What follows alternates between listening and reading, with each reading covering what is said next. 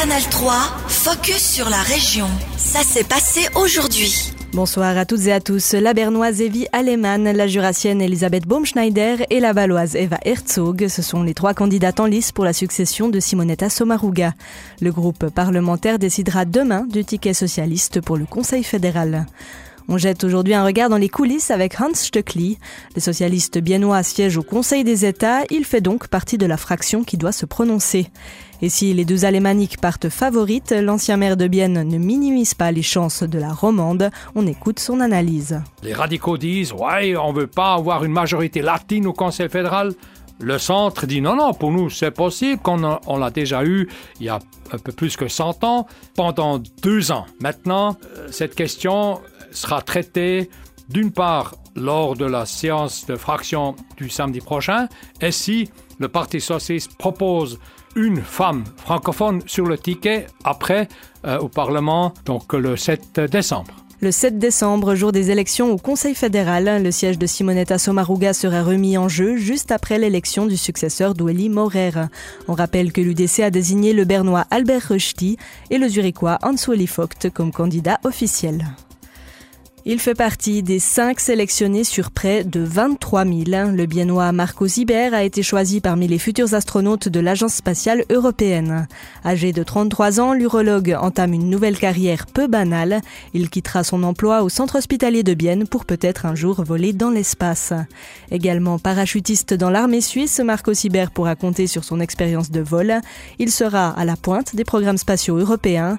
Qu'est-ce qui attend le biennois ces prochaines années?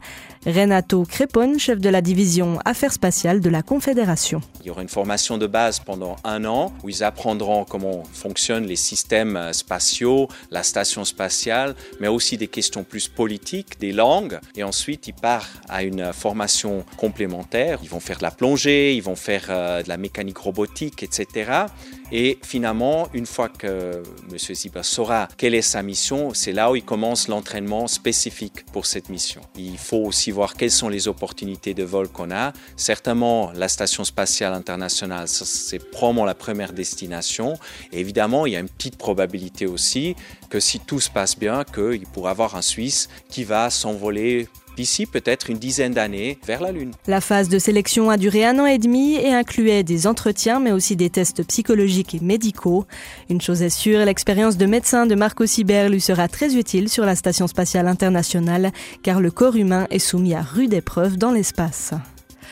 Où en est le chantier du tunnel CFF de Glérès L'installation de 2 km de long doit permettre le doublement de la voie sur toute la rive nord du lac de Bienne. Le tunnel protégera aussi la population du bruit des trains. Mais avant son ouverture en 2026, le chantier est encore long. Des séances d'information pour les riverains ont eu lieu cette semaine. Hier, les habitants de la Neuville ont pu entendre l'avancement du projet et poser leurs questions.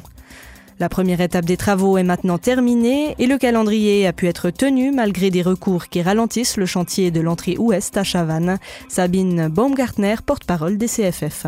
Cette année dernière, euh, nous avons construit des nouvelles voies pour que les trains futurs puissent entrer dans le nouvel tunnel à Clairès. Nous avons aussi renouvelé des lignes de contact, euh, mais aussi des aiguillages. Nous avons effectué les premières euh, excavations pour le portail ouest du, du futur tunnel. Et en gare de douane, nous avons déjà démoli la, voie de marchandises et maintenant nous préparons euh, tout pour les travaux à venir euh, l'année prochaine. Un grand défi attend maintenant les CFF sur la rive nord du lac, la remise à neuf complète de la gare de douane. L'accès au train y sera impossible pendant presque un an. Un service de remplacement sera organisé par bus, voire même par bateau. Festival, mariage, fête de village, les occasions de trinquer n'ont pas manqué cette année. Et après deux ans de pandémie difficile, les brasseries de la région ont connu une année record. À Rebir, à Bargen, près d'Arberg, où la BLZ à Orvin ont doublé leur production par rapport à l'avant-Covid, car la météo caniculaire a poussé à la consommation de boissons fraîches, mais la hausse des ventes concerne surtout les événements, comme l'explique Lucas Klingler, responsable de la brasserie La Marmotte à Bienne. Durant l'été, on a eu beaucoup de ventes euh, avec tous les événements qu'il n'y avait pas pendant la pandémie.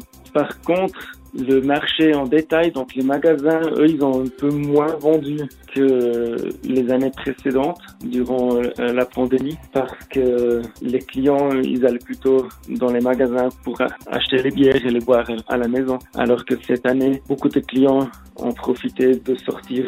Même son de cloche du côté de la BLZ à Orvin. La brasserie est désormais la huitième productrice du canton avec 210 000 litres cette année. Et elle doit sa belle croissance à la bière à la pression servie lors d'événements. On écoute son cofondateur Arthur Baltz. En période Covid, là, début 2019, on est passé à moins de 5%, forcément du volume écoulé à la pression. Donc c'est un, un changement assez, assez grand. Euh, le nombre de bouteilles pour nous euh, est presque resté euh, stable par rapport aux, années précédentes, mais c'est vraiment la bière pression qui a explosé. La différence est énorme. La bière à la pression devrait atteindre 60% des ventes de BLZ cette année et dépasser la bière en bouteille. Les brasseries de la région ont donc le sourire, mais attention, elles anticipent des difficultés dès l'année prochaine à cause de la hausse des prix des matières premières et de l'énergie. C'est une année record pour la course des pavés. La 27e édition de cette course populaire à la Neuville a lieu demain et 1800 personnes se sont déjà inscrites, une participation record pour l'événement. Contrairement à d'autres courses régionales qui ont vu leur nombre d'inscriptions reculer cette année, c'est l'inverse pour la course des pavés. Une grande satisfaction donc pour Cyprien Louis, membre du comité directeur de l'événement. Il espère même dépasser les 2000 inscriptions avec des coureurs qui viennent le jour de la course. On l'écoute. C'est très motivant parce qu'on a fait beaucoup d'efforts dans la communication, dans la promotion cette année. On a investi plus d'argent également là-dedans, donc ça montre que, que ça a fonctionné.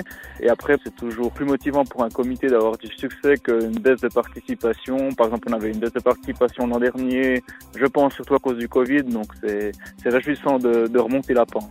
On a on participe beaucoup avec les écoles. Cette année, on aura les premières années de l'école du gymnase français de Bienne et euh, de l'école supérieure de commerce qui vont participer. Ça représente environ 400 élèves. Chaque année, on a des écoles qui viennent, donc ça joue un rôle important. Et ensuite, je crois qu'on a vraiment une course qui propose des, catégories ou des courses pour euh, tous les goûts, tous les niveaux, toutes les envies et tous les âges surtout. Donc c'est vraiment cette diversité qui, qui permet d'accueillir tout le monde en fait. Des parcours donc adaptés à chacun. La course des pavés a lieu demain. Son lieu de départ se trouve au centre de la vieille ville de La Neuville. Canal 3, focus sur la région. Aussi disponible en podcast sur Spotify et Apple Podcast.